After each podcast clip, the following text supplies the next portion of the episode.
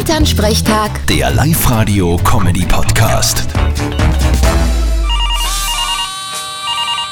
Hallo Mama, Grüß dich, Martin. Jetzt muss ich dir geschwind eine Geschichte erzählen. unbedingt. Bitte. Fährt gestern ein Auto, trennt beim Wald zu wie mit einem Linzer Kennzeichen, steigt eine aus mit so einer Box, macht's auf und tut eine Katze raus. Aha. Und was hat's gemacht? Hat's die Katze ausgesetzt? Nein, nein, dies nicht. Die ist mit der Katze spazieren gegangen. Na dann, ist ja eh okay. Ja, aber weißt du, was die da hat?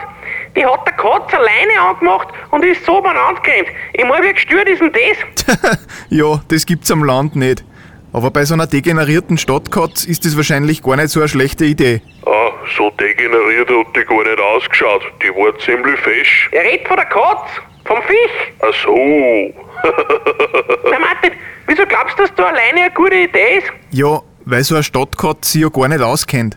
Wenn die einmal wegrennt, die findet nimmer zurück.